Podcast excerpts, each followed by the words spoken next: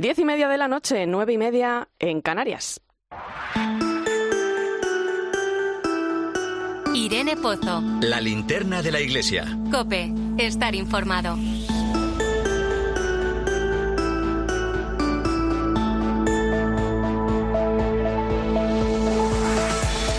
¿Qué tal? Muy buenas noches. Después de unos días donde hemos disfrutado del buen tiempo que ha llegado pues a disparar incluso las alergias a niveles primaverales, ya tenemos encima a la borrasca Carlota con K dispuesta a provocar un fuerte temporal invernal según los expertos. Ya no sabe uno si salir a la calle con el abrigo o en manga corta. Pero bueno, lejos de la pura anécdota, es cierto que estos cambios un poco bruscos en un mes como es enero hacen pensar en la crisis climática a la que es necesario dar respuesta. Cada año son más notables las consecuencias que traen las alteraciones que venimos sufriendo del clima. La escasez del agua, el cambio de temperaturas, los fenómenos meteorológicos extremos o los problemas de salud, como las alergias, eh, son algunas de esas consecuencias que no solo afectan a la naturaleza, sino que todo ello supone un fuerte impacto social, territorial y también económico. Otro aspecto que provocan estos cambios son las alteraciones en nuestros estados de ánimo. Hablaba el Papa Francisco esta semana de la tristeza, ¿no? Diferenciaba entre dos tipos, ¿no? La que conduce al arrepentimiento a la cercanía a Dios, y la que nos deja en un estado de abatimiento, que no nos deja ver la alegría, la que nace cuando se pierde la esperanza. ¿no? A esta última, el Papa la llamaba la enfermedad del alma. El mundo de hoy eh, es complejo. Uno de los grandes retos que debemos afrontar es el de cuidar la salud mental. Fíjate, España encabeza la lista de países que más ansiolíticos consumen, según el informe anual del Sistema Nacional de Salud de 2022 del Ministerio de Sanidad. Ahora que se acerca a la jornada del enfermo, la la Iglesia nos llama a dar esperanza en la tristeza. Desde su pastoral de la salud invitan a la reflexión sobre un tema que es especialmente urgente de afrontar, el aumento de las personas que padecen sufrimiento psicológico y emocional. Acompañar de forma integral ese sufrimiento que aparece tras el desánimo, la tristeza o la pena es toda una experiencia humana. Como decía Víctor Frankl, la vida nunca se vuelve insoportable por las circunstancias, sino por la falta de significado y propósito. Como dice el refrán, al mal tiempo, buena cara. Y también un poquito de esperanza y alegría, que de eso los cristianos sabemos mucho. Bienvenido a la linterna de la iglesia. Te saluda Irene Pozo en este viernes 9 de febrero. La linterna de la iglesia. Irene Pozo. Cope, estar informado. Como cada viernes sabes que puedes seguirnos a través de las redes sociales, estamos en Iglesia Cope en Facebook y Twitter, hoy con el hashtag Linterna Iglesia 9F.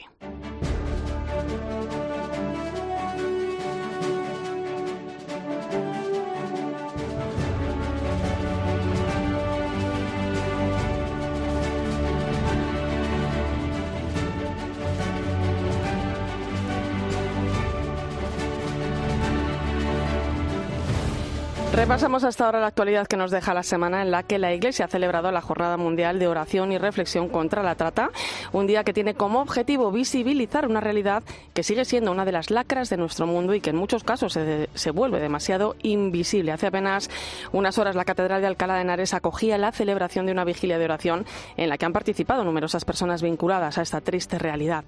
Esta semana, en Mediodía COP, hemos conocido la historia de Francisco. Es el nombre ficticio de un chico brasileño al que su familia engañó sus padres y un tío suyo le prometieron un futuro mejor, pero para ello tenía que viajar a España. Le dijeron que aquí iba a tener un buen trabajo y un buen sueldo, pero todo era mentira. Cuando llegó a nuestro país sin saberlo, se vio envuelto en una red de trata de personas. Francisco se encontraba en situación de prostitución, hasta que este verano pudo conocer a los hermanos franciscanos de Cruz Blanca. E agora estamos nos preparando para que futuramente esteja minha vida normal, buscando um trabalho e se integrar novamente na sociedade, como muitas pessoas que passam por aqui. Los hermanos de Cruz Blanca son la única entidad en España con recursos para combatir la trata de hombres, la trata masculina. Nos lo cuenta el hermano Miguel López, que pertenece a esta orden. Por tanto, hay una, una trata que es invisible y va en un aumento porque cada vez tenemos más personas en situación irregular en España, por lo tanto, las grandes redes se aprovechan de ello. Más cosas. Ante la llegada que no cesa de migrantes a las costas españolas, la Iglesia trabaja en dar una respuesta adecuada y en acompañar a estas personas. Para ello, el Departamento de Migraciones de la Conferencia Episcopal acaba de publicar una guía que recopila en un solo documento los recursos que tiene la Iglesia Católica para la acogida, protección e integración de los migrantes. Es un documento en el que se puede encontrar eh, por diócesis, centros de día, lugares donde dormir, sitios donde buscar apoyo escolar, clases de español, ayuda para la inserción laboral. Pablo Moreira es un nicaragüense que tuvo que huir de su país al llegar a España fue precisamente eh, a una parroquia donde pidió ayuda. Es lo que encontró maravilloso. La, fuimos a la iglesia católica, a la iglesia de nuestra, a la parroquia de nosotros que correspondía a Ciudad Lineal, a San Emilio. Pusimos el caso nosotros a los a las personas de Caritas, a las cuales pues nos informaron de un proyecto desde Caritas le proporcionaron vivienda y trabajo. Lo que se busca con esta guía que ahora acaban de publicar y que puedes consultar en la página web de la Conferencia Episcopal es que las personas sepan dónde acudir y que en ningún caso el silencio sea una respuesta.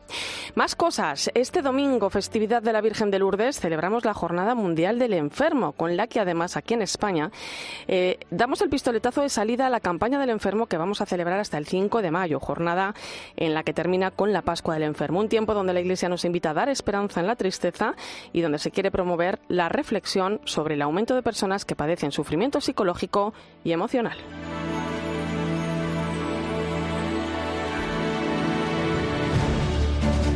Y la Conferencia Episcopal ha lanzado también una campaña dirigida a quienes no marcan la X de la Iglesia Católica en la declaración de la renta, con la que invita a 15 personas durante la semana del 19 al 23 de febrero a conocer de primera mano su labor social y espiritual a bordo de un autobús. El lema escogido para esta iniciativa es toda una invitación. Podríamos contártelo, pero preferimos que lo veas.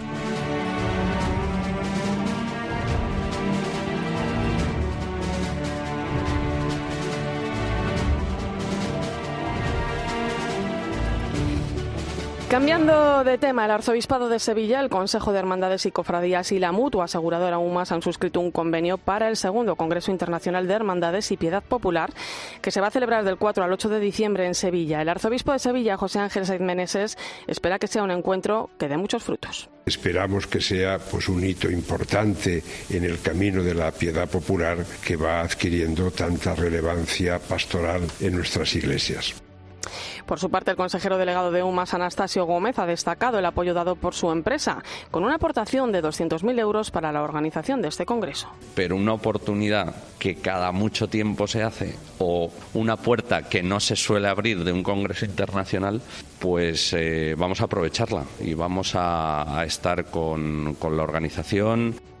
Y en el ámbito internacional se cumple un año del terremoto de Siria y Turquía, un seísmo de 7,8 grados de magnitud que causó la muerte de más de 50.000 personas. Por la linterna de copia pasado, el provincial de los salesianos en Alepo, Alejandro León, nos cuenta que un año después la situación sigue siendo muy complicada hay gente sin casa, hay, ahorita se han multiplicado aquí, pero acabo de visitar también Damasco y vi muchísimos más niños comiendo, buscando comida en la basura y eso es muy triste. Escuchas la linterna de la iglesia. Con Irene Pozo. Cope, estar informado.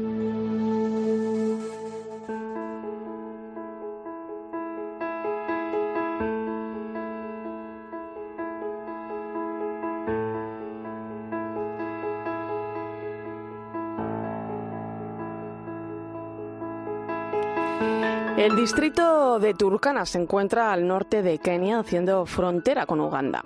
La gente que vive allí ha configurado su vida siempre gracias a la alternancia de las estaciones secas y lluviosas, pero desde hace más de cinco años no cae ni una sola gota de agua en la región. Allí desde hace más de 20 años vive la hermana María Soledad Villigua, una misionera ecuatoriana que también ellos están comenzando pues a decirse, a preguntarse qué más vamos a hacer aquí al ver que la lluvia no viene, al ver que ya no tienen que dar de comer a sus ganados, sobre todo la cabra, que es el principal animal que se cría ahí, ¿no? Las personas que viven en estos países más empobrecidos son las que menos contaminan, pero a las que más les afectan los efectos de esta crisis climática. Sus tierras están secas y la falta de pastos está acabando con el ganado y eso provoca hambre primero y muerte después. Ese, eso que ya no solamente es una cara lánguida, también es un dolor que sienten. Y ver cómo a veces esos niños para calmar ese dolor van y cogen un pedazo de tierra para comerlo, eso estremece, eso, eso duele. La hermana María Soledad Villigua nos explica que mujeres y niñas caminan largas distancias para cavar pozos en los cauces secos de los ríos o, por ejemplo, que los niños se enferman porque no tienen comida ni agua limpia para beber o lavarse a saber que con lo que yo puedo contribuir, sea con mi oración, sea con bienes o con lo que yo pueda, estoy también contribuyendo a que esta injusticia sea un poco, un poco menor, sobre todo en, nuestro estilo de vida. Como acabas de escuchar, la contribución y la ayuda de las personas que estamos en este otro lado del mundo es fundamental para lograr una verdadera justicia climática, es decir, garantizar y promover el presente y el futuro de aquellos pueblos que más sufren estos efectos del cambio climático cuando son los que menos dañan el planeta.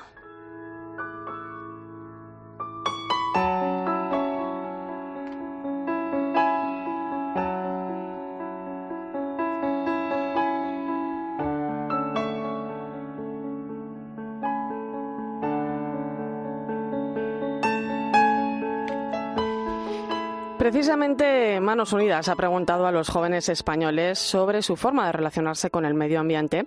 En un estudio que ha visto la luz esta semana desde esta ONG para el desarrollo también están concienciando sobre la necesidad de actuar y es lo que están haciendo con la campaña que un año más acaban de poner en marcha. Sefi García. Manos Unidas testó a los jóvenes españoles para conocer su implicación. El 76% se mostró consciente y preocupado por el cambio climático, pero solo el 10% sabe el significado de justicia climática. Seis de cada diez están dispuestos a cambiar hábitos de consumo, pero con matices, explica Marco Gordillo. Tienen más disponibilidad a cambiar, dejar de desperdiciar comida, optar por alimentos de temporada, trasladarme en pie, que a cambiar en aquellas cosas que les supongan una merma económica. Comprar ropa de calidad que dure más tiempo por ejemplo, comprar un coche eléctrico. De ahí el empeño de la ONG que vive sobre el terreno las terribles consecuencias del cambio climático de concienciar a la sociedad sobre la importancia de pequeños gestos. En Honduras, en seis años pasarán de nivel agudo a severo, nos cuenta Donald Hernández. Aunque podemos ver las, las aguas corriendo por, las, por los riachuelos, esa agua no se puede tocar porque está contaminada con altas cargas de cianuro, de mercurio o de plomo. Son las comunidades del sur las más afectadas, justo las que menos inciden en el el cambio climático.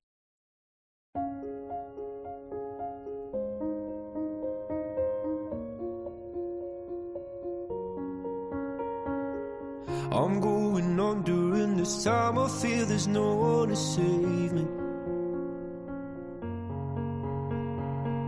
This all and nothing really got away, driving me crazy. I need somebody to hear, somebody to know, somebody to have, somebody to hold. It's easy to say, but it's never the same. I guess I kinda like the way you numbed all the pain, now the day bonito a pesar del esfuerzo que pueda suponer, pero días como el de hoy, donde Manos Unidas nos invita a vivir una jornada de ayuno voluntario, nos ayudan a crear conciencia. Desde hace más de 50 años, generaciones enteras se han apuntado a este pequeño gesto que bien puede reflejarse en una cena un poquito más ligera y que seguramente hará que nos acordemos del sufrimiento que padecen a diario millones de personas en el mundo que ayunan involuntariamente porque no tienen alimentos que comer. Un gesto que también forma parte de la campaña que Manos Unidas acaba de poner en marcha bajo el lema El efecto ser humano, la única especie capaz de cambiar el planeta, donde van a trabajar a lo largo de todo este 2024 por la justicia climática que tanto tiene que ver con la pobreza. Y es que el ser humano es la única especie capaz de cambiar el planeta. Cecilia Pilar Gracia es presidenta de Manos Unidas, está aquí hoy con nosotros. Muy buenas noches. Eh, buenas noches, Irene, muy buenas noches. Eh, Cecilia, ayuno voluntario, bueno, pues como gesto simbólico, ¿no? A los 300, eh, a los 735 millones de personas que se dice pronto que pasan hambre en el mundo, ¿no? El Papa Francisco eh, señalaba precisamente en su última exhortación apostólica en Laudate Deum que ya no hay duda del origen humano en el, en el cambio climático, ¿no? ¿Por qué nos cuesta tanto ver esta realidad? Bueno, es verdad, nosotros hoy es un día muy bonito para Manos Unidas porque cada segundo viernes de mes del mes de febrero, claro, celebramos el Día del Ayuno Voluntario, que es un, no sé, un símbolo, pero también es como empezar la penitencia cuaresmal y por otro tiene un sentido pedagógico de eh, experimentar directamente el hambre y llegar a comprender esta injusticia que sufren tantos millones de personas, como tú decías ahora mismo, ¿no? Es experimentar el hambre para poder combatirla, con lo cual es un día muy marcado para todas las delegaciones de Manos Unidas que están celebrándose esto en toda España. Y efectivamente el Papa nos, nos exhortaba en la Deum que que bueno que no hay duda de que el origen de todo este cambio es humano y que tenemos bueno el Papa ya sabes que nos dice ojo ojo con la herencia que dejáis a las generaciones futuras, porque eh, vuestro paso por el mundo tiene que cuidar de la tierra, que nos tiene que dar vida y comida para todas los que estamos ahora y las generaciones jóvenes y los que están por venir.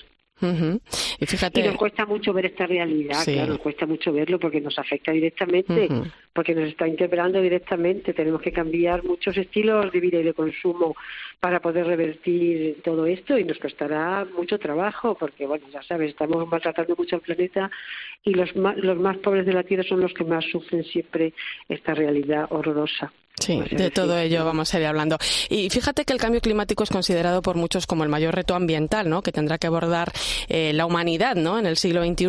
Pero es una cuestión, eh, Cecilia, que va más allá de un mero planteamiento ecológico, ¿no? La desigualdad y, y las personas están en el centro de este enorme desafío, ¿no? Claro, sí, nosotros no hablamos de cambio climático de, o de, este, de destrozo que se hace al planeta por hablar, sino porque vemos cómo le afectan a los seres humanos a los que apoyamos en el, en el sur. Entonces, eh, no hablamos por eso, hablamos de que todo este cambio está creando mucha pobreza y mucha desigualdad sobre personas que ya eran pobres y muy desiguales. Entonces, eh, esto no es hablar de, como te digo, de ecología, no, esto es abordar un reto humano porque eh, estamos perjudicando muchísimo a todas estas personas que no han sido los causantes, porque eh, ellos ni producen como producimos los del norte, ni consumen como producimos nosotros, y sin embargo lo están sufriendo muchísimo más que nosotros, que tenemos muchos medios para poder combatirlos. Ellos están sin armas para poder combatir todos estos, todos estos, todos estos cambios. Parece que las nuevas generaciones tienen mucha más conciencia que los que ya tenemos unos años, eh, pero fíjate, llama la atención en la encuesta que habéis realizado que efectivamente el 76% de los jóvenes se muestran conscientes y preocupados por el cambio climático y sus consecuencias, pero eh, solo un 10% sabe lo que significa justicia climática, que es precisamente lo que reclama Manos Unidas en esta campaña. ¿no? ¿De qué estamos hablando, Cecilia? ¿Qué es la justicia climática? Eh, es verdad, hemos hecho un estudio de jóvenes porque nos preocupaba muchísimo qué pensaban estas generaciones jóvenes sobre todos estos cambios y el deterioro del planeta. Y ha salido, pues eso, efectivamente hay un 76%, de jóvenes que están preocupados y saben que se debe a la mano humana, pero están ahí con la duda de podremos arreglarlo con la esperanza de poder y con la preocupación de no poder, porque tenemos que ponernos todos a ello. ¿Y, qué hablamos, de qué hablamos cuando hablamos de justicia climática? Pues mira, hablamos de que todos los seres humanos podamos vivir en un entorno saludable donde tengamos cubiertos todos los derechos que desde que en teoría nos asisten desde nuestro nacimiento por ser seres humanos, ¿no? El derecho a la alimentación, al agua limpia, a la salud, a la, a la educación, a una vida digna, de eso estamos hablando porque, y cuando hablamos de injusticia es cuando estas personas que no han sido los que han creado todo este problema lo están sufriendo. Y hablamos entonces de injusticia climática, de eso estamos hablando. Eso es muy difícil de conseguir, pero tenemos que Eh, pero no es imposible. no, es imposible, no es imposible. Escuchábamos, Cecilia, antes a, la hermana Soledad, ¿no? testigo de, los efectos climáticos en el desierto de Turkana, al norte de Kenia. Eh, al final, eh, lo decías antes, ¿no? las personas más vulnerables son las que más sufren ¿no? las, las consecuencias de la crisis climática. ¿no? Entre, entre esas consecuencias pues podemos encontrar la escasez de alimento, ¿no? el hambre, la pobreza. ¿Cuál es la realidad que vivimos en el mundo? Pues en el mundo vivimos muchas realidades, Sirene, muchas realidades. La que, la que vivimos nosotros aquí en el norte, que es una realidad bastante apetecible y bastante agradable con sus cosas, y la que viven en el sur. Y por ejemplo, lo, que cuenta la hermana ah, de Turcana es terrible cuando eh, de esa tierra reseca las comunidades no son capaces de sacar ningún alimento para ni para sus hijos, ni, siquiera para sus cabras cuando ella lo cuenta, o cuando el lago Turcano se está secando y les trae complicaciones para pescar, que es otro es alimento también para su familia. De, eso estamos hablando. O sea, hay una realidad en el sur terrible que no queremos ver porque no nos queremos comprometer en hacer cambios en nuestra vida. Porque vivimos en un mundo donde estamos todos, todos respiramos el mismo aire. Si lo contaminamos, lo respiramos todos, pero ellos no han participado, o han participado muy poco en ese cambio. Eh, en realidad, todos los cambios que se están produciendo en el clima, que cada vez son más. Eh, eh, más, destrozan más y son mucho más frecuentes y que somos capaces de percibir incluso segunda generación, es, causa de nuestro estilo de vida y consumo en el norte, aunque no lo queramos ver. Y fíjate, situaciones como esta que estamos hablando, Cecilia, eh, nos llevan ya a, acunar nuevos términos, ¿no? Por ejemplo, migrantes climáticos o descartados climáticos, ¿no? Una realidad eh, que encima además es ajena a los ojos de las autoridades, ¿no? Porque no está recogido en ningún sitio, pero que está pasando, está ahí. Efectivamente, o sea, de eso no se hablaba nunca, o sea, hay migraciones por diferentes causas y muchas en África o en América, pero no se hablaban de migrantes climáticos, pero es que el año 22 fue el año donde se dieron mayores migraciones climáticas, porque claro, cuando tú no puedes sacarle a la tierra nada ni puedes criar ganado, te desplazas y te desplazas hacia el norte, que está menos seco, y todos esos, todos esos migrantes, y son muchos millones los que han migrado el año 22, por ejemplo, eh, pues están saliendo de su tierra donde le vio nacer sin nada en la mano, tratando, y, y, lo, y lo sufren muchísimo todo ese camino hasta llegar a donde sea, que no es su tierra y donde a lo mejor nos afectan bien. O sea, esto es un, un gran sufrimiento. Y efectivamente, con una estadística no lo recoge nadie, porque ese, eso de migrantes climáticos no está recogido en ninguna estadística todavía.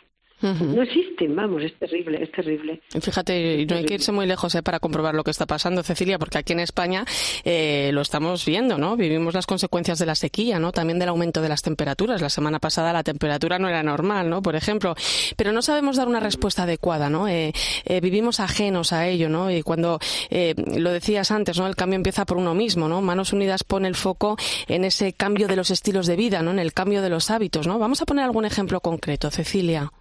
Bueno, podemos hacer muchas cosas, eh, cada uno, o sea, en nuestras manos hay muchas cosas. Con la campaña nuestra es el poder de, el efecto ser humano tiene el poder de transformar las cosas, pero transformarlas para bien. Entonces podemos hacer, eh, que no son gestos, que son realidades que podemos hacer nosotros cada día, ¿eh? Pues desde no desperdiciar alimentos, que aparte de nuestro bolsillo le cuesta, le cuesta al planeta mucho.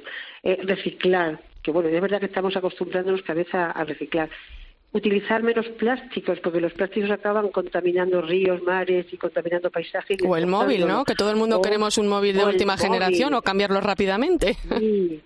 Sí. queremos el último, el último, la última modelo de móvil y esto crea, yo hablaba el otro día de que creaba guerra en la República Democrática del Congo porque todo el tema del coltán, el coltán está en manos de grupos armados violentos y las, la gente trabaja en unas condiciones horrorosas, niños y mujeres, horrorosas. hay mucho, hay mucho, hay muchas cosas que podemos hacer influir. Por ejemplo, podemos influir en las grandes cadenas de supermercados para que, en la medida que puedan, utilicen menos plástico. En fin, que hay comprar ropa, pero pensando en lo que compramos y no comprar por comprar yo que sé, hay muchísimas cosas que nosotros no, no tirar el agua, o sea, cuidar del agua, no usarla indebidamente, eh, coger transporte público siempre en la medida que podamos, en fin, yo creo que hay muchas cosas que parecen pocas, pero si lo hacemos todos podemos conseguir mucho. Y que además, sobre todo, pensar que estamos a tiempo y que podemos mirar y, caminar hacia un mundo más justo, pero el cambio empieza hoy. Yo me voy a quedar, eh, Cecilia, con el lema que acompaña esta campaña, que me parece que pone en el centro el problema, ¿no? El efecto ser humano, la única especie capaz de cambiar el planeta. Este domingo celebramos la jornada contra el hambre de Manos Unidas y qué mejor momento pues para darle una pensada ¿no? a, lo que ello significa. Cecilia Pilar Gracia, presidenta de Manos Unidas, muchísimas gracias y un fuerte abrazo. Muchas gracias a vosotros, Irene, y un abrazo muy fuerte. Escuchas la linterna de la iglesia. Con Irene Pozo. Cope, estar informado. Y Ana Medina nos habla hoy de Ángel Mata, una persona de la calle que fallecía hace unos días a causa del frío, una historia que nos habla de fraternidad y que nos hace mirar de frente a esta realidad invisible. Buenas noches, Ana. Buenas noches, compañeros. Esta semana conocíamos una noticia que quiero poner en el centro de esta mesa. Se trata del fallecimiento de Ángel Mata, un hombre mayor de 63 años que vivió décadas en la calle y que este frío se ha llevado para siempre. El pasado 8 de febrero fue encontrado por unos vecinos que lo conocían, que habían estado pendientes de él y que han sentido mucho su muerte. Cuesta creer que al lado de nuestro edificio, mientras nosotros buscamos una serie que ver en maratón, ¿verdad? Hay quienes corren la carrera más difícil de todas, la de la supervivencia, al desamparo y a la soledad. Y podríamos aprovechar esta noticia para darnos estériles golpes de pecho, y estaría bien, porque demostraría que seguimos siendo sensibles al dolor de los descartados. Pero como el Papa Francisco nos ha recordado muchas veces, los pobres no son imágenes para conmover, sino personas que exigen dignidad. Si creemos verdaderamente lo que celebramos cuando participamos en la Eucaristía, hoy Ángel Mata no puede ser una de las muchas noticias que consumimos. El Papa nos ha animado a compartir con los pobres nuestra mesa en señal de fraternidad y a reconocer en ellos el rostro de Cristo que se hizo pobre por nosotros. Y de ello esta historia nos deja también ejemplo. La presencia de Ángel hizo que en la parroquia de San Lorenzo decidieran organizarse para hacer un comedor para quienes no disponen de ningún otro recurso. Los comercios del barrio aportaban sus productos, Caritas era su modelo de referencia y gracias a esta iniciativa los feligreses compartieron desayunos y pudieron conocer más a Ángel y a otras personas que viven también en la calle. Ángel Mata fue enterrado después de un funeral que presidió el arzobispo de Burgos, Monseñor Mario Iceta. La parroquia no solo llora su pérdida, sino lo que pudieron hacer y no hicieron, en un gesto que demuestra también su humildad. Historias como esta no son fáciles ni románticas la mayoría de las veces.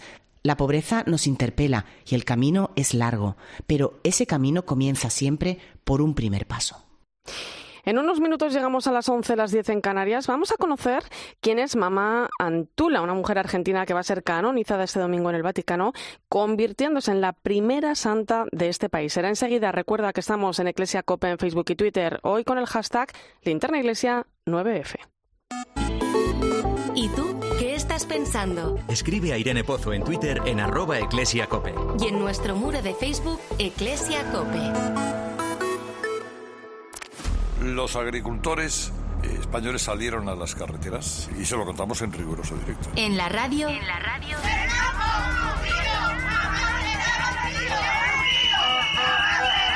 Todo pasa en Cope. Vámonos también a Aragón, que es otra de las comunidades donde los tractores han cortado el tráfico. Ahora directamente trabajas a pérdidas. Los de la tarde estamos donde hay que estar, en la carretera, por el Arcén, aproximadamente 4 o 5 kilómetros. En el día que los agricultores colapsan la mayor parte de las carreteras. Y hombre, ahí chocaban dos legitimidades, la del que protesta con sobradas razones y la del que quiere llegar a su casa. Pues precisamente allí en Murcia tenemos atrapado a Ángel Espósito, el director de la conductores alrededor en esa rotonda tomada por... Que los demás estamos trabajando también. Pedir disculpas pues a todos los que les hayamos entorpecido y les hayamos complicado un poco. En la radio, todo pasa en COPE. UMAS, mutua especialista en seguros para el sector educativo. Ofrecemos una solución integral para los colegios y guarderías. Daños patrimoniales, responsabilidad civil, accidentes de alumnos. Más de 1.400 centros ya confían en nosotros. Visítanos en umas.es. UMAS, más de 40 años de vocación de servicio. Escuchas la linterna de la iglesia. Y recuerda, la mejor experiencia y el mejor sonido solo los encuentras en cope.es y en la aplicación móvil. Descárgatela. Más que 60 consigue un sexy 60% de descuento en tus nuevas gafas. Infórmate en soloptical.com. Soloptical, solo grandes ópticas. En tiempos de incertidumbre es necesario un referente que cuente las cosas tal y como son. Con los datos del paro, el empleo y el, el turismo, buenos datos para el turismo, está batiendo récord. Y hay una diferencia entre el paro registrado y el paro efectivo que supone una auténtica brecha que se ha creado gracias a los famosos fijos discontinuos. Escucha a Carlos Herrera, de lunes a viernes, desde las 6 de la mañana en Herrera Incope.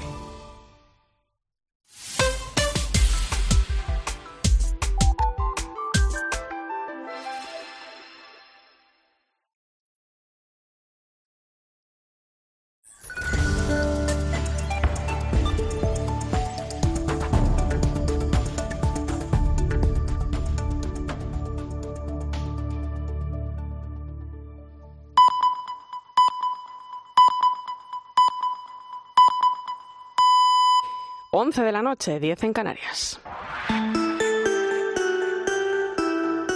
Irene Pozo. La linterna de la iglesia. Cope, estar informado.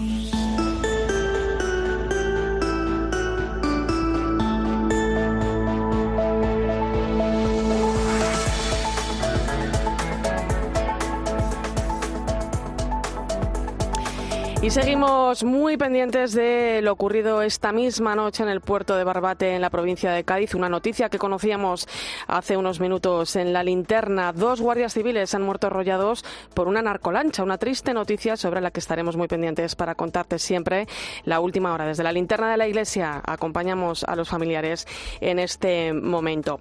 Son las 11 de la noche, 10 en Canarias. Vamos a poner el foco de la linterna de la iglesia en el Vaticano. Allí está nuestra corresponsal Eva Fernández. Muy buenas noches. Muy buenas noches, Irene.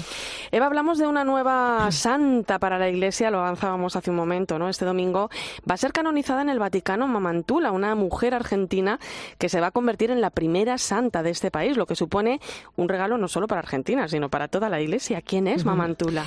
Bueno, pues eh, Mamantula es una mujer eh, de armas tomar, eh, fue una mujer pionera de los derechos humanos.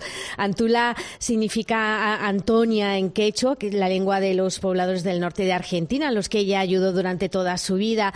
Una vida muy mm, particular porque a los 15 años, en una época en la que la mujer o se casaba o se hacía monja, pues ella decidió ser una laica consagrada, que es que prácticamente eso ni existía, ¿no? Se con los jesuitas y comienza a trabajar en actividades caritativas, cuidando a huérfanos. Y mm, en 1767, que es una fecha en la que los jesuitas eh, fueron expulsados de Argentina, ella mm, se decidió ocuparse de los indios que habían quedado desprotegidos mm, de las misiones jesuíticas, ¿no? Y sobre todo se empeña en lo que fue su gran empresa, por lo que es más conocida, el facilitar que la gente que lo deseara siguiera haciendo ejercicio ejercicios espirituales que además tuvo que organizar en la clandestinidad porque estaban prohibidos. Para ello recorrió a pie el país. A pesar de las dificultades, llegó a convertirse en un referente para la Iglesia de Argentina. Cuentan, por ejemplo, Irene, que, en esa época mm, ningún sacerdote se ordenaba si ella no consideraba que era un sacerdote con vocación, ¿no? O sea, tenían que pasar por el visto bueno de Mamantula, ¿no? Los dos milagros que le han llevado a los altares han sido curaciones inexplicables. El de la beatificación, el de una religiosa y el de, la el de la canonización el próximo domingo, un padre de familia argentino que se recuperó de un ictus y que estará en primera fila en la ceremonia. Y hoy el Papa ha sido muy bonito, Irene, porque ha recibido a un grupo de peregrinos argentinos em, y les ha recordado que Mamantula es para todos una inspiración, sobre todo para reavivar la opción por los últimos, para aquellos, eh, hacia aquellos que la sociedad descarta. Eh, ha puesto a, a la futura santa como ejemplo de santidad, mm, porque sobre todo nunca se rindió ante la adversidad, no desistió de la misión de llevar el Evangelio a todos, a todos una tarea. Nos explicaba el Papa que, que hoy, incluso hoy en día tampoco es fácil, porque hasta en ocasiones en la propia familia, en el propio lugar de trabajo, podemos encontrarnos con un ambiente árido para conservar la fe y tratar de irradiarla, ¿no? Y, el último consejo que mm, nos ha dado el, Papa para pedir la mamantula también nos viene bien a todos y es incrementar la devoción a San José y, a la Eucaristía, porque Mamantula eh, eh, tenía una gran devoción a la Eucaristía que decía el Papa, explicaba que para nosotros también debe ser el centro de nuestra vida porque allí mana la fuerza para poder realizar nuestro apostolado.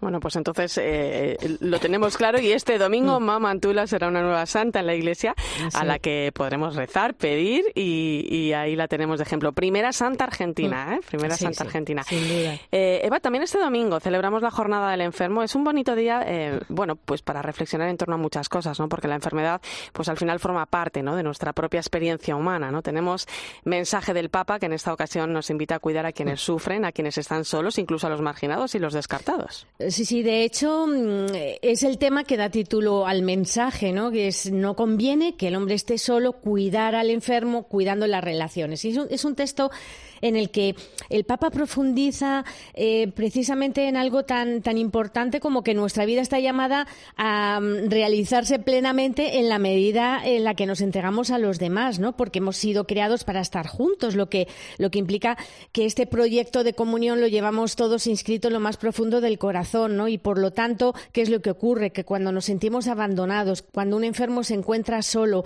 pues esa situación nos asusta, es dolorosa, incluso es inhumana, sobre todo si además ocurre en tiempos de fragilidad, cuando aparece alguna enfermedad grave, ¿no? En el, texto, el Papa mm, se une de forma especial eh, al dolor, ¿no? De todos los que a causa de la guerra se encuentran sin apoyo, sin asistencia, porque explica el Papa que la guerra es la más terrible de las enfermedades sociales y son justo las personas más frágiles las que pagan el precio más alto, pero, pero no solamente en los países en guerra, dice el Papa, también aquellos eh, como el nuestro que gozan de paz, que contamos con mayores recursos, pues justo en los países desarrollados también la vejez y la enfermedad se vive a menudo en la soledad y a veces incluso en el abandono como fruto de la cultura del individualismo que nos hace indiferentes y dice el Papa incluso despiadados cuando las personas ya no tienen la fuerza necesaria para rendir, ¿no? Para seguir ese ritmo, ¿no? Por eso el Papa subraya en el mensaje que el primer cuidado del que tenemos necesidad eh, eh, cuando estamos enfermos es el de la cercanía de las personas que nos rodean, llena de compasión y de ternura. Y, el Papa finaliza, Irene, el mensaje recordándonos que hemos sido creados para el amor, que estamos llamados a la comunión y a la fraternidad, ¿no? Y que justo em, en tiempos de enfermedad y de fragilidad es la primera terapia que debemos adoptar todos juntos para, las para curar las enfermedades de la sociedad en la que vivimos, la compasión, la cercanía y la ternura. Pues con esas tres palabras nos quedamos, ¿eh? Es un, buen camino, desde luego. Sin duda. Pues muchísimas gracias, compañera. Te mando un fuerte abrazo. Gracias por tu trabajo, Eva. Muchísimas gracias. Un abrazo para todos.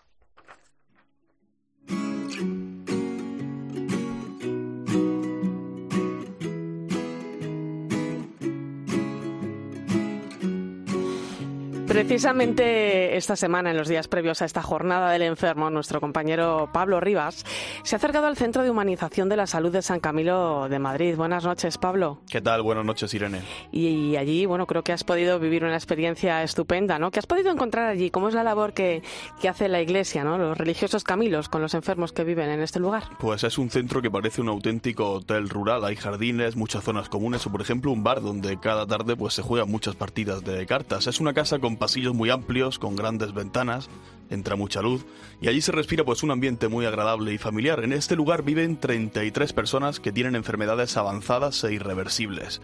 Tienen distintas edades pero todas ellas reciben cuidados paliativos. Uno de ellos es Luis, el pasado martes ingresó allí en este centro y esto es lo que nos contaba. Sí, sí, Camilo, pues hombre, son conocidos, ¿no? Y sabía su labor, pero me he sorprendido de la calidad y de la amplitud de los servicios y de las atenciones y del cariño de la gente, que es muy importante en estos momentos sentir la cercanía y el cariño de los de los que te quieren y de los que no te conocen, como es el caso. En este centro asistencial de San Camilo se atienden todas las dimensiones de la persona, la física, la mental, la social y también la espiritual, todo encaminado al bienestar del enfermo y a favorecer su dignidad. Francisco Rodríguez es el director asistencial. Para que este tránsito y esta despedida que va a ser inevitable, pues sea lo más agradable posible y si es posible incluso que la puedan disfrutar, que decimos mucho que es sacar fruto de esta experiencia, pues ofreciendo también esperanza. Además, en este centro viven pues 100 personas mayores en una residencia de ancianos y una de ellas es, por ejemplo, Delia Amarante. Ella es cubana y durante toda su vida pues ha sido cantante profesional. Hace 10 años incluso participó en un programa de televisión en el que actuó junto a Melendi.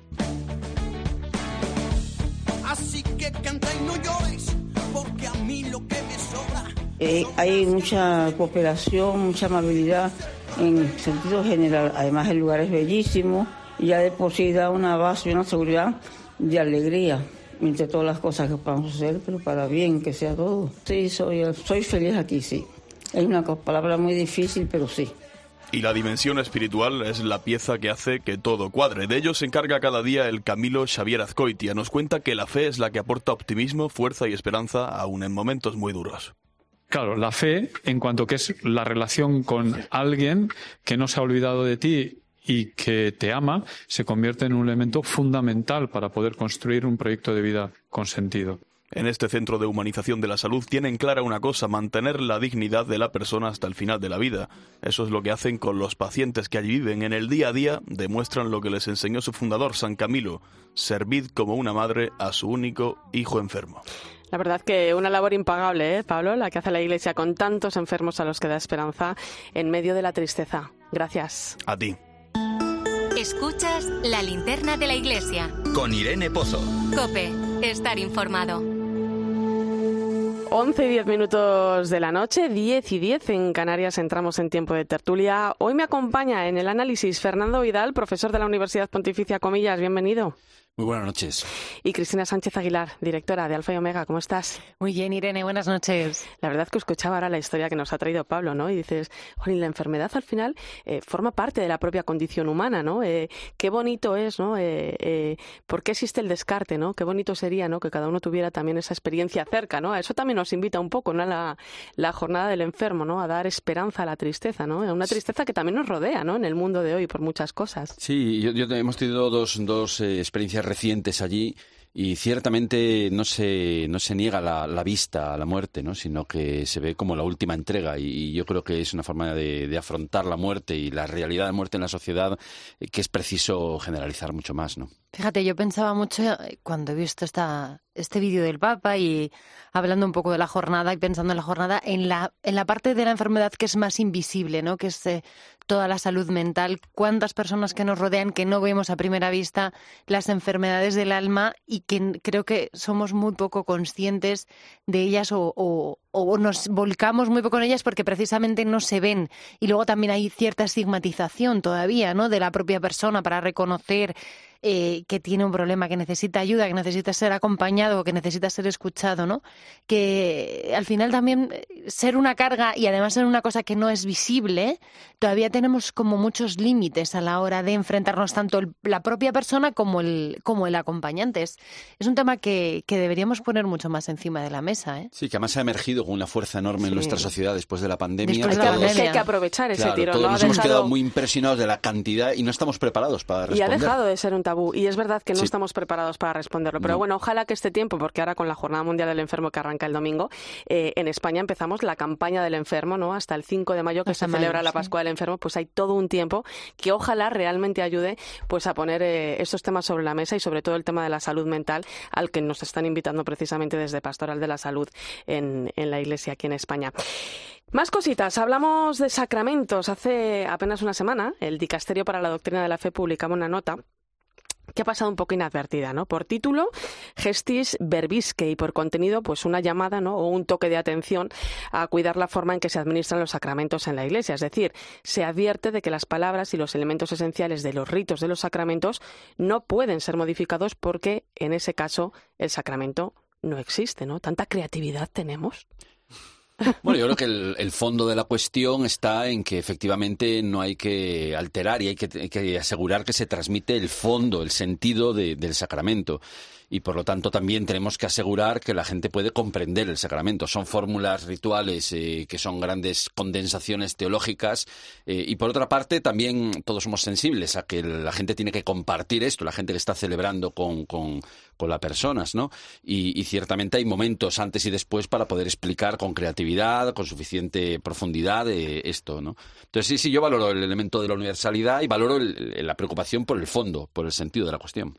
Yo reconozco que a mí me ha pillado un poco de sorpresa porque no estoy acostumbrada, tampoco es que esté yo todo el día ¿eh? Eh, viendo cómo se distribuyen los sacramentos, pero me ha pillado de sorpresa porque no, o sea, yo creo que en, el contexto en el que yo vivo o he conocido no he visto ninguna ¿eh? modificación sustancial de un, de un sacramento. Pero, hay que tener en cuenta también que eso es una nota que sale de doctrina de la, fe a nivel universal, o sea, la realidad de cada lugar puede ser diferente, o sea, no es lo mismo a lo mejor la realidad que se vive, lo comentábamos antes, ¿no? Fuera de micrófono en Latinoamérica, ¿no? Que la que podemos vivir a lo mejor aquí en España, ¿no? Sí, por eso que es una cosa que claro que es para la Iglesia Universal a nosotros a mí me pilla, pero tiene una cosa muy buena que es que pone sobre la mesa el valor sacramental, ¿no? Pues, pues nos hace esta esta nota nos hace recordar la importancia que tienen los sacramentos en la vida de un cristiano, la importancia que tiene el acompañamiento, la formación en el sacramento, la vivencia del sacramento y eh, la aceptación en tu vida de cristiano de los pasos que vas dando cuando vas recibiendo un sacramento. Pues bueno, pues eh, eso sí que, ¿no? Por ejemplo, pues a mí que me ha pillado de lejos lo otro, pero esto me pide más de cerca, pues eh, sí que me ha valido, bueno, pues para recordar esto y eh, tener en cuenta pues las diferentes maneras que hay de acercarse a, a la recepción de los sacramentos y darle la importancia que tienen tanto en la forma como en el fondo, ¿no? Y también es verdad que, mm, que a veces por la no comprensión eh, de, los sacramentos, también por el tipo de cultura que vivimos y el alejamiento de, del imaginario religioso, es verdad que a veces se intenta como hacer una creatividad una especie de parasacramento que sustituya o que a la gente le sea más legible. Y yo creo que la línea va, va más bien por la profundización, ¿no? Y que lo que se haga para enriquecerlo vaya todo dirigido a que podamos comprender bien eh, el fondo, el sentido y la belleza también de, de estas fórmulas. No es ritualismo, no es que sean fórmulas mágicas, sino que son grandes síntesis de, de, muchísimos años que requiere el poder ahondar en ello. Y además que lo recuerda también la nota, ¿eh? los sacramentos no son propiedad del sacerdote, ¿no? sino de la Iglesia, ¿no? Su deber, la del sacerdote es administrarlos, ¿no? Y luego es cierto que, eh, quitando ¿no? el año de, de pospandemia, que sí es cierto que subió el número de sacramentos, pues bueno, pues porque se acumularon eh, en cierto modo, ¿no? Eso Sí. lo que no se pudo, ni bodas, ni bautizos, ni nada, ¿no? Pero bueno, en la última década, la tendencia del número de sacramentos administrados eh, desciende, ¿no? Pero eso quizá bueno, refuerce la idea de que quien recibe un sacramento por parte de la Iglesia, ¿no? Hablamos, pues eso, de bautizos, hablamos de confirmación, hablamos de matrimonio, ¿no? Pues es realmente más consciente de lo que significa, ¿no? Sí, yo ahí tengo, tengo material para dudar, ¿eh? Quiero decir, es verdad que evidentemente la gente que va va de una manera mucho más consciente, elimina la parte tradicional o elimina la parte como más, eh, mucha gente lo hace por, por tradición familiar o tradición cultural y ahí se está llevando un momento en el que esa parte ya no tiene el peso que tenía antes en la sociedad, ¿no? Ahora lo haces más porque quieres. Pero no dudo de que en algún momento haya podido también servir esa tradición para que haya un cierto acercamiento a la Iglesia y si también en las propias parroquias eso han sabido coger el guante de esas personas que se han acercado por una cuestión tradicional y ha servido para que traspasen los muros de un templo que de otra manera no harían y han podido o pueden o podrán aprovechar esa situación, pues eh, es que eso también es, eh, eh, evangelización brutal hacia un barrio, hacia unos vecinos, ¿no? A lo mejor hay que poner el foco también en cómo trabajar con esas personas que se acercan por una parte más familiar o por una parte más cultural a recibir un sacramento. O sea, yo creo que están las dos cosas. Es verdad que quien se acerca se acerca de una manera más Luego hay profunda. mucha gente que tiene miedo. O sea, Pero- yo que me he confirmado ya de adulta, ¿no? Eh, eh, además, en, eh, aproveché cuando se confirmó mi, mi hija pequeña. Dije, ya está. Yo siempre dije, cuando mi último hijo se confirme, allá que voy yo. Pues un día lo comenté en la puerta del colegio y eh, al final fuimos tres padres los que nos, nos confirmamos. Es decir, eh, eh, es que no me atrevía a hablar con el sacerdote, es que no sé qué, ¿no? A veces tenemos como cierto reparo, ¿no? Puede ser Sí. también, ¿no? Yo, yo coincido mucho con Cristina en lo que dice. Yo sería muy cauto en juicios apresurados o excesivamente murmurantes sobre cuáles son las intenciones de casarse de la gente que a lo mejor tampoco está en una praxis eh, cotidiana en la iglesia. ¿no? Yo hay- creo que hay mucha gente que se casa por un elemento estético porque le parece que hay algo más trascendente ahí. A mí me parece muy, muy valorable. Hay gente que lo hace por unirse a su familia y porque ha sido tradición, ha sido algo que han hecho sus padres, sus abuelos y que quiere unirse a esa tradición, yo también veo algo valorable ahí. Yo creo que se juntan dos cosas, evidentemente. Primero, eh, eh, una reducción, efectivamente, en la gente que practica, pero también una, una mayor empobrecimiento en las comunidades eh, cristianas, ¿no? Que en los territorios tienen mucha menor presencia.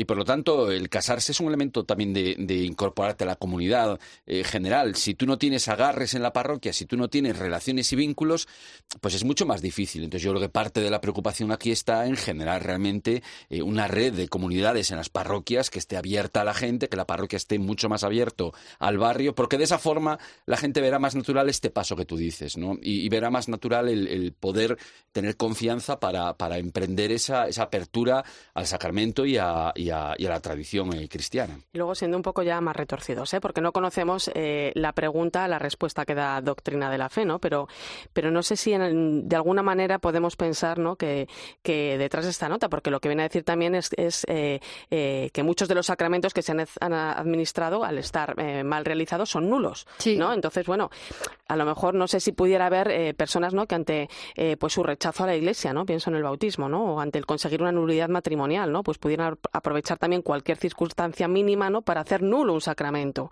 No lo sé. Lo dejo un poco en el aire. Los ejemplos que pones son ejemplos como muy claros, ¿no? Es decir, cuando dices eh, en nombre de tu padre y tu madre yo te bautizo, pues no. No, es decir, en nombre de, de quién. Es decir, que hay, que hay una serie de elementos mínimos que además unen mucho a la Iglesia Universal. La comunidad católica es la, la- comunidad más, más unida de todo Occidente. Por lo tanto, yo creo que mantener una serie de elementos básicos eh, que, que al final nos unen a todos eh, tiene, tiene mucho sentido. Eh, pero sí, posiblemente hay, hay- personas que, que lo hacen con más inconsciencia. Yo creo que todos con buena intención, pero hace falta, mm, yo creo que profundizar sobre todo. Bueno, y que siempre recordar y dar unas una acotación de cómo es la liturgia y cómo son los ritos siempre es importante, ¿no? Porque a veces, pues eso, nos desviamos por diferentes motivos y hay que ir recordando, bueno, pues que todos tenemos una, una, un lenguaje universal aplicado a toda la Iglesia Universal y eso es lo que nos hace, pues, vivir en, en fraternidad, ¿no? Sí. Y, y vivir lo mismo y a la misma vez. y que una cosa es hacer la liturgia accesible y que todo el mundo la entienda y Y otra, otra cosa que se pierda. Por ejemplo, en los Claro. ofertorios a veces posiblemente sí lo hemos visto, ¿no? Que se ofrecen pues unas botas de montañero, un, eh, los Sí. caramelos de no sé qué, un oso de tal. Y después el pan y el vino pasa como desapercibido. Hombre, eh, está bien todo, pero todo va a un foco determinado, ¿no? Y que, y que todo realce al final la, la esencia de lo, de lo que estamos viviendo. Bueno, ninguno somos eh, liturgistas, ¿eh? pero es cierto que tanto el valor de No, los estamos a sacramentos nivel de ¿eh? como el mirar a la iglesia eh, también hoy en día de esta manera, pues... eh, yo también agradezco a la gente que, a los sacerdotes que, que también son creativos, explican, eh, le dan sentido, se acercan a la gente. Yo creo que es muy, muy valorable esa creatividad y esa, esa cercanía para que sea más legible a todos. Oye, otra cuestión. El Observatorio Demográfico de la Universidad CEU San Pablo acaba de publicar un informe sobre transformación y crisis de la institución matrimonial en, España. ¿no? Algunos datos, ¿no? Solo el 20% de los matrimonios se, se celebran por la Iglesia. Fijaros que en 1976 era más de un 90%. Eh, bueno, una realidad que no nos sorprende, ¿no? Pero... eh, Claro, yo pregunto, o sea, ¿cómo ha cambiado la sociedad en este tiempo? ¿Qué está pasando? ¿Cómo miramos a estos datos, Fernando? Bueno, es evidente, ¿no? Se corresponde bastante con el, con el porcentaje de católicos practicantes en, nuestro país. Entonces, yo creo que, en primer lugar, para mirar el matrimonio en España, tenemos que ver e incluir también eh, a las uniones eh, consensuadas, a las, uniones eh, eh, mixtas, uniones, uniones de hecho. Porque si no, no tendríamos la idea de lo que son las parejas en nuestro país. Entonces, yo entiendo las estadísticas que solo cuentan los matrimonios eh, civiles eh, religiosos, pero hay mucho matrimonio social, hay mucho matrimonio comunitario, que por supuesto que hay un elemento matrimonial ahí. Entonces no podemos ignorarlo porque si no al final estaríamos dando una imagen del país que es absolutamente eh, descentrada de lo que realmente está ocurriendo. Y en segundo lugar, pues efectivamente eh, necesitamos tener eh, una mejor explicación y una mayor celebración incluso de lo que es el matrimonio cristiano, que tiene una, una, una, una- una imagen excesivamente negativa, yo creo que injusto para, para lo que es, ¿no? Bueno, yo también ahí vuelvo un poco, ¿no? La idea que hablábamos antes, ¿no? Esa idea general que comentábamos con el descenso de los sacramentos. O sea, ¿es más sólido el matrimonio cristiano ahora? Es decir, ¿se casan quienes realmente sienten el valor cristiano del matrimonio? ¿Nos ayuda esta realidad quizá a redescubrir la belleza del matrimonio? Bueno, eh, es que me parece aventurado dar eh, una... O sea, quiero decir, yo cómo puedo saber ahora si la gente que va a casarse... O sea, hace 50 años la gente que se casaba por la iglesia estoy convencidísima de que iba igual de convencidos que van ahora. Otra cosa es que la institución matrimonial, matrimonial funcionara o tuviera otras raíces o tuviera otra trayectoria o hubiera otras características por las que los matrimonios pues antes eran más duraderos y ahora son más volátiles. Y eso es así. Hay una cuestión económica, hay una cuestión social. Es decir, antes mm, tú no aguantabas a tu marido y te ponían la X en el pueblo. O, tú no aguantabas a tu mujer y te lo. ¿Me entiendes lo que quiero decir? Y luego había un componente económico fuerte. Pero yo creo que la intención del matrimonio por la iglesia no creo que haya tantísima diferencia antes o ahora. O sea, yo creo que la gente que se ha casado por la iglesia se casaba porque se quería casar por la iglesia. Otra cosa luego es el día a día o cómo se ha conformado la sociedad matrimonial o cómo se ha conformado la propia eh, interdependencia entre los cónyuges, ¿no? Que ahora, bueno, pues eh, la sociedad ha cambiado, la sociedad es diferente y la gente tiene también menos aguante y menos eh, y menos eh, respeto por la raíz. Y eso no es una cuestión. Evidentemente, el matrimonio cristiano acepta o eh, infunde mucho más esas bases, esas raíces, ¿no? pero realmente mm, vemos a nuestro alrededor que no, no, no es una varita mágica en el que dices si te casas por la iglesia tú ya vas a tener claro toda la vida que esto es eh, que la fidelidad, la entrega, la aceptación eh, va a ser eterna. Sí tienes unas bases, sí tienes un objetivo diferente. Decías antes, Fernando, que evidentemente hay muchas formas de conformar las, las parejas, pero es verdad que el sacramento imprime un, un, no un valor, no lo vamos a llamar valor, imprime un, un sentido que eh, es mucho más profundo que una unión eh, emocional, ¿no? Sí, sin duda. sin duda. me refiero a la idea a la hora de evaluar, eh, valorar cómo va el matrimonio en general en nuestra sociedad. Lo que es cierto es que la gente no se acomoda ya porque vaya a ser un matrimonio jurídico, o por la personalidad jurídica, o por la ley, o por el que dirán, sino que se incorpora al matrimonio por una razón más comunitaria. ¿No? porque realmente quiere eh, ser sociedad para los demás, una sociedad de dos, quiere incorporarse al resto de la comunidad. En una sociedad más individualista, una sociedad donde las comunidades cristianas se achican, pues evidentemente el factor comunitario es menos, menos importante y por lo tanto la gente se incorpora menos a esos procesos. Bueno, pues hemos hablado de sacramentos, realmente. Totalmente. Esta noche. Preparando el fin de semana. También a raíz de, ese, ese, estudio ¿no? que ha realizado eh, la Universidad San Pablo CEU. Y un tema que daría mucho más que hablar, ¿eh? pero hoy lo vamos a dejar aquí en ese punto y seguido. Gracias, Fernando Vidal. Muchas gracias. Un placer. Gracias, Cristina Sánchez. A ti, Irene. Y gracias también a ti por acompañarnos esta noche en la linterna de la iglesia. Te quedas ahora con el partidazo de Cope y Joseba Larrañaga.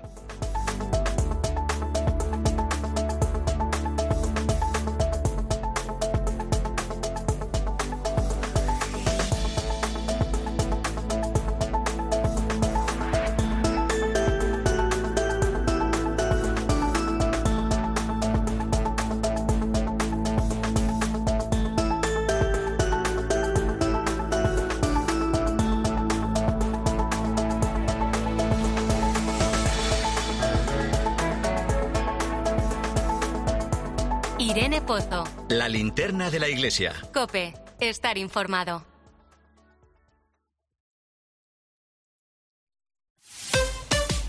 Escuchas Cope.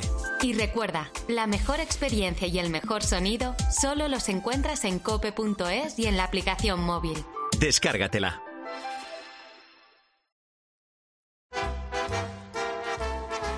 You are the one for me, for me. Hoy con Endesa tienes una oferta formidable. Elige formidable energía con luz, gas y mantenimiento de gas y ahorra 620 euros en dos años. Disfruta de este ahorro directamente en tus facturas, porque todo Endesa es formidable. Contrata ya en el 876-0909, en los puntos de venta Endesa o en endesa.com y empieza a ahorrar. Madrid no es cualquier ciudad. Madrid se siente diferente. Este 28 de abril, siente Madrid y ven a correr kilómetros de rock and roll que recordarás para siempre en el Zurich Rock and Roll Running Series Madrid. Disfruta de sus distancias, maratón, media maratón o 10 kilómetros. Últimas inscripciones en rockandrollmadridrun.com. Patrocinador principal, Adidas. Ayer que el final de esta peli es tan bonito, cuando ya está en el coche y le ve y está a punto de abrir la puerta, pero no lo hace. Es que en la vida lo importante es saber aprovechar las oportunidades. Hay coches que solo pasan una vez. Tu Citroën C3 desde 13.200 euros financiando y con entrega inmediata. Solo por esta vez y solo este mes. Citroën. Condiciones en citroen.es. Dosificación perfecta. Mientras cuido del planeta. Tú solo compras muy sencillo. Y el dinero a tu bolsillo. Ahorra programando tu lavadora con autodosificación con el asistente de energía y con el reembolso de hasta 150 euros. Bosch. Llega el mes de los proyectos del Leroy Merlin. Más de 500 productos con descuentos de hasta el 25%, solo hasta el 29 de febrero. Aprovechalo y vuelve a enamorarte de tu casa renovando el baño, tu cocina, cambiando tus suelos. Sea cual sea la reforma que tienes en mente, de este mes no pasa. Compra leroymerlin.es en la app en el 910 49 99 99 o en tu tienda Leroy Merlin. Hola, soy Mar Márquez, piloto de MotoGP. Justo ahora salgo de entrenar, que ya toca volver a casa. Pero ¿sabes que ahora podemos hacer todos estos viajes diarios más sostenibles con los nuevos combustibles 100% renovables de Repsol y sin tener que cambiar de coche? En tu día a día, algo nuevo te mueve con los combustibles 100% renovables de Repsol que puedes usar ya en tu coche. Encuéntralos en más de 50 estaciones de servicio y a final de año en 600. Descubre más en combustiblesrenovables.repsol.com. Sigue toda la actualidad de nuestra diócesis. Te la contamos los viernes desde la una y media del mediodía en El Espejo. El momento que estamos viviendo de sínodo y compartir. En Mediodía Cope. Y los domingos, desde las 10 menos cuarto de la mañana, también toda la información en Iglesia Noticia.